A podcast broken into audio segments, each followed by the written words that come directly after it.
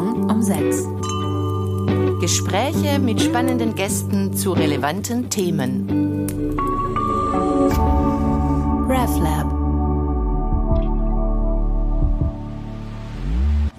Stefan Haupt, in Zürich geboren, Filmemacher, Regisseur, Produzent. Unter der Reformierten ist er halt auch bekannter geworden, nicht nur wegen dem, aber auch wegen dem, wegen dem erfolgreichen Zwingli-Film. Aber wir reden heute im Salon 6 mit dir vor allem über äh, deine letzte Errungenschaft, das letzte Werk, das du gemacht hast, Zürcher Tagebuch.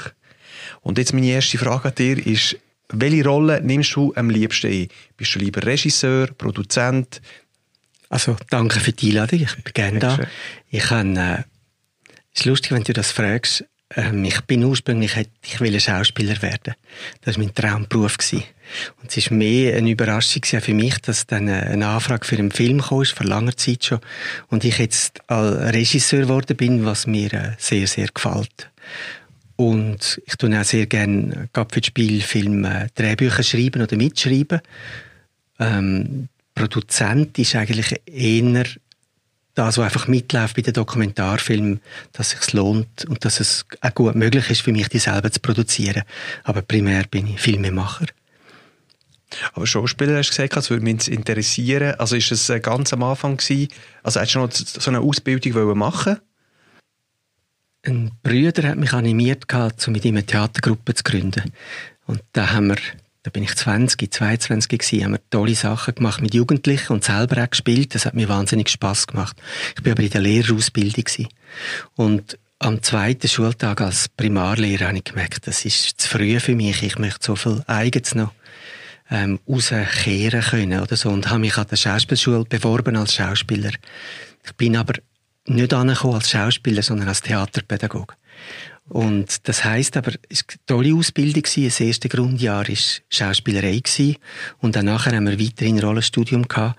Aber es war quasi ausgerichtet auf Arbeit mit Laien, mit Amateuren, Sachen entwickeln oder mal ein Festspiel mit einem, mit einer Ortschaft oder so zu entwickeln. So Sachen. Und dort ist dann das Regime wie näher gerückt, ja. Okay. Also eine dumme Analogie im Shooter man muss nicht ein guter Fußballer sein, um ein guter Trainer zu sein. Und jetzt ist die Frage, ähm, muss man ein guter Schauspieler sein, damit man auch ein guter Regisseur kann werden kann? Ich glaube es nicht, aber ich habe vor allem in früheren Jahren viel immer gemerkt von den Schauspielern, dass es ihnen behagt hat, dass ich eine Art, man kann sagen, ihre Sprache geredet habe. Das heißt, die Prozess kennt haben, was das bedeutet, vor Kamera stehen und äh, äh, einfach müssen loslegen und sich nackig vorkommen. Und es gibt ja zum Beispiel so einen äh, beliebten, verhassten Spruch, bis mal spontan, wo einfach wenn man das selber mal erlebt hat, dass man da oben steht und der Regisseur sagt, hey, weißt du, jetzt mal ganz entspannt, bis jetzt mal spontan, dann merkt man, dass das überhaupt nichts bringt und nützt, sondern dass man auf einem anderen Weg dorthin kommen muss. Das heisst mit klaren Anleitungen? Also, oder, oder, oder einen Rahmen muss man setzen in dem Sinn, oder? Das heißt es nicht unbedingt. Nein, es heißt einfach nur, äh, quasi so aufs Gesicht zu sagen, hey, jetzt wollte ich dich mal ganz entspannt sehen. Mhm. Das kann bei niemandem Entspannung wirken, bewirken in meiner Wahrnehmung. Also, oder mit, an, mit dem Beispiel gesagt, äh, ich glaube, es hilft einem guten Trainer enorm, wenn er auch gespielt hat selber und das kennt. Er muss aber nicht ein Weltklasse-Spieler sein. Okay, also es gibt gewisse Parallelen oder ähnliche. Ja, also es ja, gibt, ja. ja. Gut, und jetzt ist im, im ähm, ich bin den letzten Film schauen, Zürcher Tagebuch, wo im Moment läuft in den Kinos. Und ähm, ich habe mich ja gefragt, als ich, als ich fertig geschaut habe, ich bin mir nicht sicher gewesen, liebt der Stefan Haupt Zürich? Also ich stutze jetzt im Moment, weil, weil ich eigentlich ziemlich überrascht bin, wie häufig dass in Kritiken und Beschreibungen gekommen ist, es sei eine wunderschöne Liebeserklärung an Zürich. Ah. Wo ich in dem Sinn, ich habe den Film nicht als Liebeserklärung gemacht, aber mir ist es recht, wenn das gesagt wird, dass ich liebe die Stadt sehr. Mhm. Ich bin sehr, sehr gern da. Das heißt ja aber natürlich nicht, dass man nicht nichts in Frage stellen oder nichts kritisieren Ich finde sogar, gerade weil ich da aufgewachsen bin, ein Zürcher bin und so, darf ich mehr äh, auch fragwürdige Sachen benennen. Und ich finde es überhaupt nicht ein sehr kritischer Film der Stadt gegenüber. Nein, ich lebe gerne da. Also es war sehr ausgewogen gewesen. Man hat natürlich die kritischen Stimmen sind meistens von externen gekommen. Also sie sind nicht von, innerhalb vom Tagebuch gewesen, sondern äh, die Sohn, der einmal mal gesagt hat, sie auch so sehr ordentlich, äh, also Baukassenformat, alles hat sie Platz ähm, und äh, oder der Kritik gegenüber dem Finanzsystem. Also es ist vielleicht ist es nur ein Gefühl und ich kann es nicht äh, rekonstruieren. Aber ähm, vielleicht bist du dem gegenüber eher positiv eingestellt in der Stadt und die, die kritischen Stimmen sind mehr von, den, von diesen Externen gekommen. Das ist keine Absicht.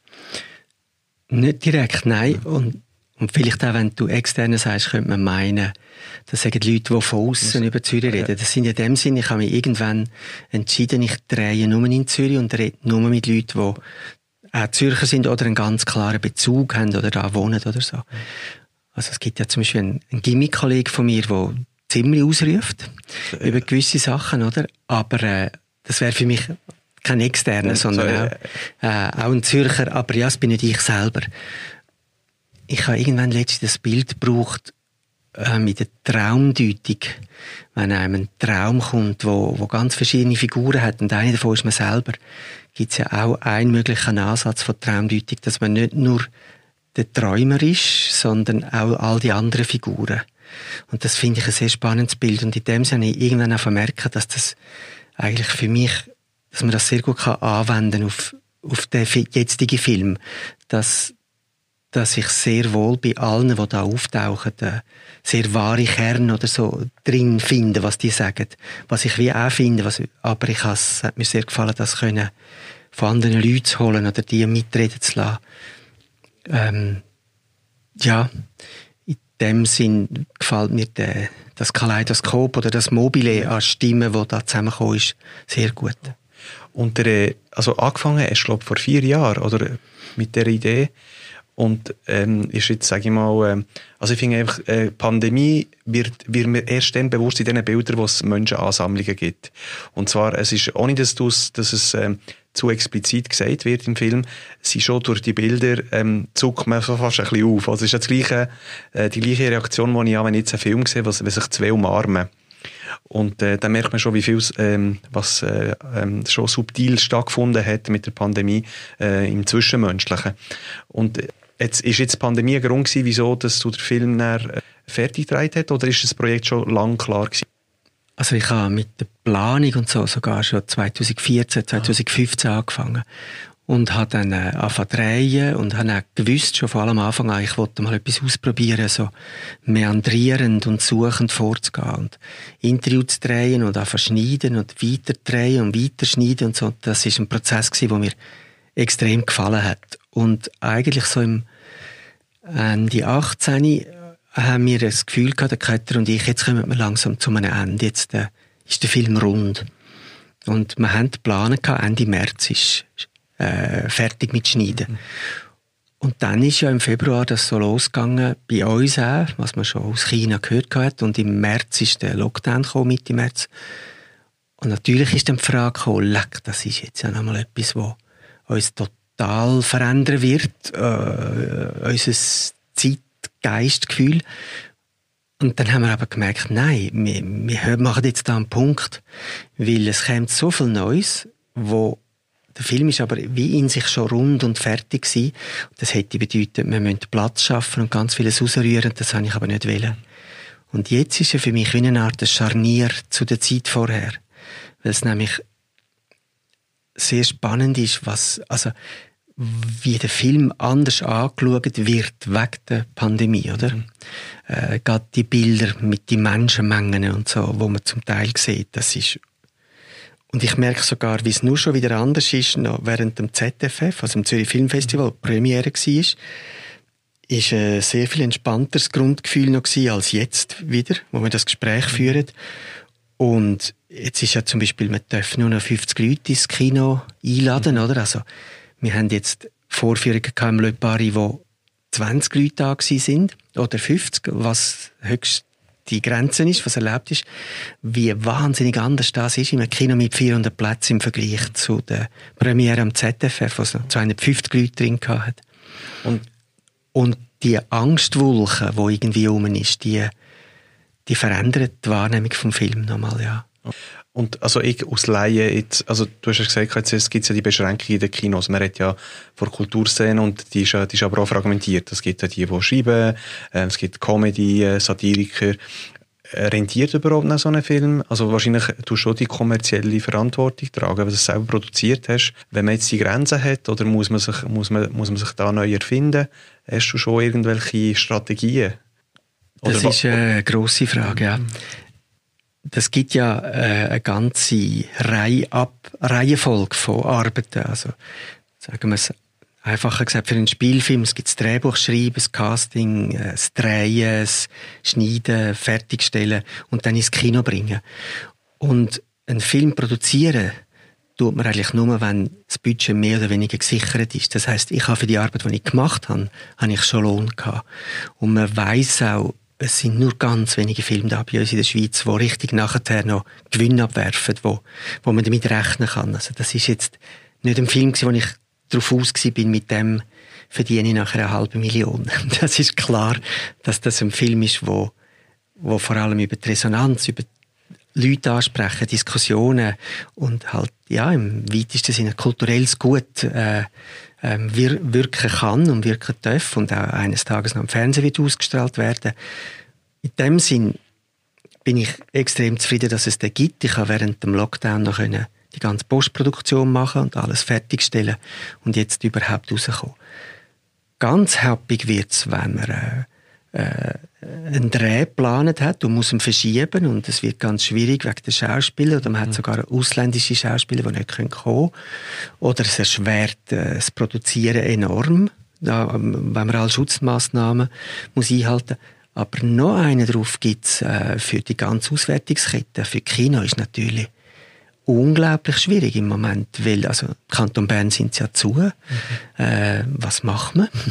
Oder aber es ist noch fast verrückt, wenn ein Kino noch offen sein darf, hat aber Saal mit 200 Plätzen oder eben 400 Paris und es können höchstens 50 rein und es kommt dazu noch, dass äh, sehr, sehr viele Leute jetzt natürlich auch Angst bekommen haben, auch wenn Kino zu den sichersten Orten gehört. Also man weiß nicht von einer einzigen Ansteck Ansteckung weltweit, aber trotzdem, es können häufig 15, 15, 20 Leute rein. Auch für die Kino und auch für die Verleiher, die investiert haben im Film, überhaupt rein gar nichts ab. Und das kann nicht lang so gehen. Also jetzt konkret gibt es so Projekte, wo du jetzt so verschoben hast aufgrund von dieser Situation, oder? Nein, es wäre wirklich eine offene Frage für uns, ob wir den Kinostart ja. verschieben. Ich bin aber gleichzeitig extrem froh, haben wir ihn nicht verschoben, weil die Vorführung, die ich auch begleiten konnte, was es jetzt auch weiterhin gibt, der ist ja im Kino. Also kann in fast allen Deutschschweizer Kantonen außer Bern. Ähm, in Zürich drei Kino zu sehen, immer noch, nach wie vor. Ähm, das ist, ich komme total schöne Feedbacks über und Leute, die wo irgendwie sehr berührt sind von der Gleichzeitigkeit außen und innen da, der Film und was draussen abläuft und was es an Gedanken anregt. Ich habe zwei neue Spielfilmprojekte, wo äh, aber noch so in der Phase vom Drehbuch schreiben, Drehbuch überarbeiten, finanzieren sind, dass das uns noch nicht tangiert, wo wir okay. frühestens 22 drehen. Ich habe mich gefragt, ob das der äh, der Film war, wo, wo fast am, am meisten von dir preisgegeben hat. Also von dir und von deiner Familie. Und, äh, und wieso dass du das gemacht hast. Also es sind echt zwei Fragen. Mhm. Ich meine, jeder Film gibt etwas von einem Preis, weil es ja damit zu tun hat, dass man etwas erzählen will oder in eine Welt hineinschauen will, die einem interessiert. Und nicht einfach, ich habe eigentlich das Glück gehabt, dass ich kaum je irgendeinen sogenannten Auftragsfilm gemacht habe. Das sind alles Stoffe gewesen, wo entweder bei mir selber angefangen haben oder wo mir jemand erzählt hat und es hat so eine Resonanz in mir gehabt, dass ich das auch machen wollte. Und natürlich kann man sagen, das ist doch mit Abstand der persönlichste Film. Also, es kommen ja meine Kinder vor, meine Eltern, Freunde, Freundinnen, äh, eigene Gedanken. Das ist eigentlich so entstanden. Ich, äh, es gibt ja so quasi wie eine man tut ja sehr gerne schubladisieren. Gerade Journalisten oder sonst das einordnen einfach alles und dann gibt es quasi die sogenannten sehr politischen Filme und da gibt es dann aber auch die sehr persönlichen Filme und bei den politischen Filmen packt man ein Thema, das sehr relevant ist, wo ich auch sehr, sehr gut finde, dass das gemacht wird und leuchtet dort rein und äh, versucht aufzudecken und zu zeigen, äh, Betroffene zu Wort kommen und macht da sehr wesentliche Arbeit und kann das am Schluss auch wieder einfach dann abgeben. Und da gibt es sehr persönliche Filme, wo ja, wo, wo etwas zeigen so und mich interessiert eigentlich sehr immer das Hin und Her gehen, also das Oszillieren quasi oder die Frage von die, also das hat dann mit dem Ursprung von dem Filmprojekt zu und das ist die Finanzkrise gewesen. 2008 habe ich gedacht, das ist ja ein heller Wahnsinn, was da passiert, was da Geld umgeschoben wird von diesen Banken. Und wir haben keine Ahnung davon, auf was alles Wetten eingegangen wird. Also wie absurd ist das? Und immer sagt man äh, für soziale Sachen sowieso, ja, ein paar Millionen mehr und Ski-Invalide und so, das können wir uns nicht leisten. Hören wir jetzt ja auch schon wieder. Und gleichzeitig hat man eine Bank mit 60 Milliarden retten. Das ist plötzlich keine Frage mehr gewesen. Also äh, der Sprung von Millionen zu Milliarden, obwohl es ja ein absurd grosser Sprung ist, oder? Also früher haben wir gesagt, too big to fail und jetzt sagen wir systemrelevant. Also, ja. Aber es ja, ja. ähnliche Mechanismen. Ja. Aber ich wollte nicht stoppen, sorry. Nein, das ist schon, äh, das ist ein Gespräch, oder? Ja. ähm, und ich habe dort gedacht, ich verstehe das auch so wenig. Was macht das mit mir im Alltag? Wo bin ich so im Hamsterrad vom Schaffen und schaue, dass äh, die Arbeit gelingt und, und Geld reinkommt und äh, Beziehung und Familie, äh, alles äh, leben. Und da ist so etwas, da müssen wir doch etwas unternehmen. Ich habe aber gleichzeitig angefangen, nach Gespräch mit verschiedenen Fachleuten merken, leck, das ist, das ist, glaube ich, zu gross für mich als äh, Thema, oder wo ich da würde, da müsste ich jetzt Jahre investieren, um halbwegs draus kommen und einen, einen brauchbaren Film dazu zu machen. Aber mich hat das Thema angefangen interessieren, was macht das mit uns, dass wir so so Geschichten hören oder dass wir so zum Beispiel neben dem Schaffen in Realtime live können zuschauen, wie in Fukushima die Wellen ins Land hineinkommen und ganze Lastwagen umkehren oder wenn man an Tsunami zurückdenkt oder so. Wie gehen wir um mit diesen Informationstsunami? Also, und so ist es ist die Idee entstanden, einen Film zu machen, der versucht, das Hin und Her zu zeigen. Und, und das jetzt nicht an irgendjemand anderem, sondern halt an dem Leben und der Welt, die ich kenne. Ja, ich denke mal, mit dem, mit dem, äh, mal, mit dem virtuellen Zeitalter wird die, die Frage von dieser Abgrenzung, also, also wo fängt Empathie an mhm. und wo lösen sich die Grenzen auf? Ich glaube, das ist mir auch wieder, also es ist wie angetönt worden, also ich habe es schon rausgespürt aufgrund von dem, was ich jetzt äh, erlebt habe. Also ich gehöre noch immer noch zu der Generation, die so ohne Computer ist, äh, in dem Sinne zuerst noch aufgewachsen und der Computer mhm. ist bei mir etwa mit 13, 14, ich habe zuerst mal mit, mit, äh, mit Computer zu, äh, zu tun gehabt. Und das, also das habe ich spannend gefunden, äh, äh, ein bisschen rauszuspüren, was, also was wird das mit uns machen? Werden wir empathischer? oder werden wir weniger empathisch? Und es gibt ja die zwei, also die eine Theorie ist, es ist so viel Informationen, dass wir uns werden zurückziehen, weil wir können die nicht verarbeiten. Oder das zweite ist, ähm, wir werden irgendeine neue Methode finden, ob es jetzt die virtuellen Brühe, also die VR-Brühe oder irgendeine, also um empathischer mit jemand anderem zu sein und dann lösen wir auch mehr Probleme. Auf welcher Seite würdest du ändern stehen? Ich finde es eine wahnsinnig schwierige Frage. Ehrlicherweise ich finde, die ganz virtuellen Austauschmöglichkeiten sind eigentlich phänomenal. Ähm, auch was wir an Informationen können weitergeben und überkommen. Aber gleichzeitig ist es wirklich eine ganz, ganz schwierige Geschichte, weil es uns dermaßen überfordert, dass wir, äh, also das tue ich auch ansprechen im Film, also so irgendwann plötzlich zu merken, ich kann nicht mehr, es ist zu viel, ich mag nicht mehr. Und wie gehe ich mit dem um? Stelle ich dann einfach ab und, und mache zu? Oder äh, ja. Und das habe ich wirklich auch sehr spannend gefunden, dass die verschiedensten Leute zu fragen. Zum auch über mich selber auszuschauen und meinen eigenen Tellerrand, aber meine Kinder zu fragen und meine Eltern und, und ein paar Leute, die mir wichtig sind in meiner Umgebung oder auch mit einem Flüchtling, einem Afghanischen, der da Peking Garden im Restaurant arbeitet, wie er das erlebt, wie er damit umgeht. Oder? Und ich glaube, es ist eine riesige Herausforderung, dass wir uns so in der virtuellen Welt können verlieren können, äh, zeitlich, was da Stunden absorbiert werden. Und das Rausgehen, Spielen, Laufen, Reden, äh, unglaublich darunter leidet, oder? Ich kann aber auch wieder sagen, ich finde zum Beispiel, wir sind ja momentan in einer hochspannenden Situation mit den zwei Abstimmungen am 29. November, oh, ja. die auf uns zukommen. Äh, und gerade zum Beispiel die Konzernverantwortungsinitiative, da finde ich das sehr, sehr spannend zu merken, wie viele Leute da empathisch sind oder sagen, hey, das ist jetzt eine Gelegenheit, wo wir wirklich können anstehen und sagen, hallo, das kann doch nicht sein, dass wir in Afrika irgendwas die Leute ausbieten und bei uns machen wir eine Hochglanzbroschüre und sagen, ja, ja, wir haben das alles, nein, es ist alles okay.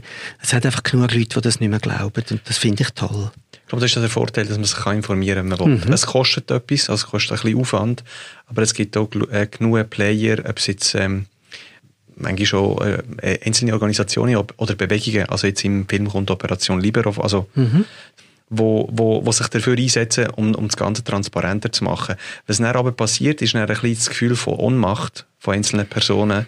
Äh, was kann ich denn, also ist mein Beitrag überhaupt äh, genug? Also es muss irgendwo durch organisiert werden. Und, aber du gehst davon aus, dass, äh, also jetzt, es gibt auch Beispiele, wo du im, im Film äh, bringst aus ihrer Jugend, äh, und du merkst aber, dass da auch noch äh, energiefrei wird jetzt im Moment mit diesen Bewegungen dass sich äh, trotzdem jetzt etwas am Verändern ist. Also, zum Beispiel jetzt im Zusammenhang mit der Klimajugend. Sind wir so reif, oder ist es so weit, dass es jetzt äh, eine gewisse Größe kann, äh, annehmen kann, weil wir auch, auch besser können kommunizieren können äh, und schneller können kommunizieren Oder ist es trotzdem schwierig, so etwas zu organisieren? Was denkst du? Also ich kann vielleicht anfangen damit. Ich glaube, wir alle, also einmal ich und andere, die ich kenne, hätten extrem den Wunsch, wir könnten die Welt lesen, so wie sie ist. Und, und sie wäre mm, abzubrechen eine zweidimensionale äh, ja, Welt. Ja. Und das Verrückte ist ja zu sehen, wie, wie viele Parallelwelten das es gibt. Und das ist ein Stück weit eine Antwort auf deine Frage. Ich glaube, es läuft parallel ganz unterschiedliches Zeug. Also jemand, der einfach alles möchte ändern und alles verbessern und jetzt endlich radikal einsteigen und so, der macht sich früher oder später kaputt. Und das ist auch ein Hochmut auf irgendeiner Ebene. Das geht nicht. Ich habe immer wieder versucht, für mich selber etwas zu finden im Sinn von, wo spüre ich einen Anruf? oder wo spüre ich irgendetwas, wo ich denke, leck, das ist ein Thema, wo, wo mich interessiert, wo mich angeht. Da wollte ich mehr herausfinden oder da wollte ich etwas erzählen oder da wollte ich etwas sagen. Und dort dann aber auch ein bisschen reinliegen, ja. Aber auch gleichzeitig zu wissen, es ist nicht möglich, alles aufs Mal. Und in dem Sinn finde ich zum Beispiel die Klimajugend total toll. Ähm, und zwar nicht im Sinn, dass ich finde, ja, macht doch ihr jetzt, äh, weil eigentlich wäre es unsere, unsere Verantwortung und wir müssten viel mehr machen. Was man da den Kindern und Jugendlichen aufbürdet, ist, liegt ja eigentlich überhaupt nicht drin. Aber gleichzeitig zu sehen, in was für einer Art vor allem auch die das machen. Mit den Demonstrationen, mit einer friedlichen Besetzung vom Bundeshausplatz. Oder so, das muss ich sagen, da habe ich grössten Respekt und äh, grosse Hoffnung, dass da Leute anwachsen, wo, wo sich einmischen und wo einfach da die Kraft mitbringen, nicht überall Sachzwänge vorzuschieben, sondern sagen, halt, das geht nicht. Und dann gibt es x Beispiele, wo man sich daran aufbauen kann und sagen, es ist wirklich unterschwellige Veränderung im Gang. Mhm und da gibt es leider auch x Beispiele, wo man sich mit einem anderen kann füttern und sagen, es ist so unglaublich, wer immer was behauptet und wie, wie die Lobbygruppen wissen, wie sie können mischen miteinander und wie sie uns zum Teil auch knallhart belügen, einfach damit ihr Zeug durchkommt. Das ist sehr, äh, ja, das läuft, da läuft sehr, es, mir, mir scheint, dass äh, gewisse Leute, die richtig an der Macht sitzen, gesessen sind, also auch was finanziellen Gewinn angeht, äh, schon Schweizer kommen, aber durch das halt dann noch schleuer werden, oder?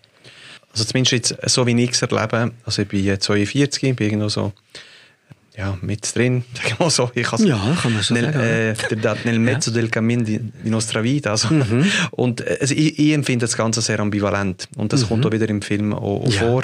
Und zwar, es ist so eine, wie eine Transitionsphase, wo wir zwar so Sachen versuchen sind und wir wollen so verändern, aber wir scheitern einfach an uns selber manchmal. Also jetzt im Zusammenhang mit der Klimajugend zum Beispiel, dass man nicht gleich fliegen will. Und wieso sollte ich jetzt nicht, wieso sollte ich jetzt äh, das verpassen, was meine Eltern gemacht haben? Die, die Ambivalenz hat es wahrscheinlich aber auch in deiner Jugend gehabt. Oder äh, ist, es, ist die völlig anders gewesen? Ich finde das immer sehr spannend, weil man irgendwann merkt, leck, ich, ich kann ja meine eigene Jugend überhaupt nicht objektiv beurteilen. Ähm, also ich bin Jahrgang 61 äh, und in der 80er Unruhe äh, weiss ich noch, in den Kirchen, wo wir hin und da gegangen sind, weil mein Vater den Kirchenchor dirigiert hat und wir mitgesungen haben, hat es da schon ganz heftige Gespräche und Auseinandersetzungen gegeben über, über die Demos und über die Sachbeschädigungen der Chaoten und so. Moskau einfach verreisen doch. Die langen Haare und alles. Und da habe ich die Welt schon extrem wahrgenommen als einen ganz fixen, festen bürgerlichen Block. Und es ist gerade noch die Zeit gewesen, wo, wo es einem auch wahnsinnig viel geholfen hat, beruflich im Militär mhm. zu sein und im Militär hoch zu sein. Und, und da hat es eine sehr klare Abgrenzung zwischen der bürgerlichen Mehrheit, die bestimmt hat, wie es läuft, und den Jungen, die sehr viel äh, rabiat haben wollen, Zeug aufbrechen und ändern. Und ich meine, jetzt gerade in Zürich ist unglaublich viel passiert durch das, mit der Roten Fabrik und Kanzlei. Und äh, wenn man denkt, wie anders die Welt jetzt ist, als ich sie in der Jugend erlebt habe, mit den Clubs und der Nacht, auch wenn es jetzt nicht sehr lange offen hat, dann wird es wieder anders sein mhm. und so. Es ist sehr viel vielschichtiger geworden in meinen Augen. Und wo wir da heute stehen, bleibt die Frage, man kann ja dann gleich auch den Vergleich mit dem Ausland suchen und da muss ich schon sagen, da, da schüttle ich einfach den Kopf, wenn natürlich vor allem rechtsbürgerliche Kreise unser Land schlecht reden und sagen, was da los ist. Weil ich glaube, es ist eigentlich phänomenal. Gewisse Abstimmungsentscheid äh, finde ich sehr, sehr erstaunlich im Vergleich zum Ausland. Nicht, dass ich selber überrascht finde, dass man so abstimmt, äh, aber dass doch gewisse Sachen wirklich äh, reale Chancen durchkommen. Auch No Bilag. Wenn ich mich an das zurückerinnere, was noch nicht so lange her ist, ich weiß nicht, in welchen anderen Ländern ähm, so etwas möglich wäre.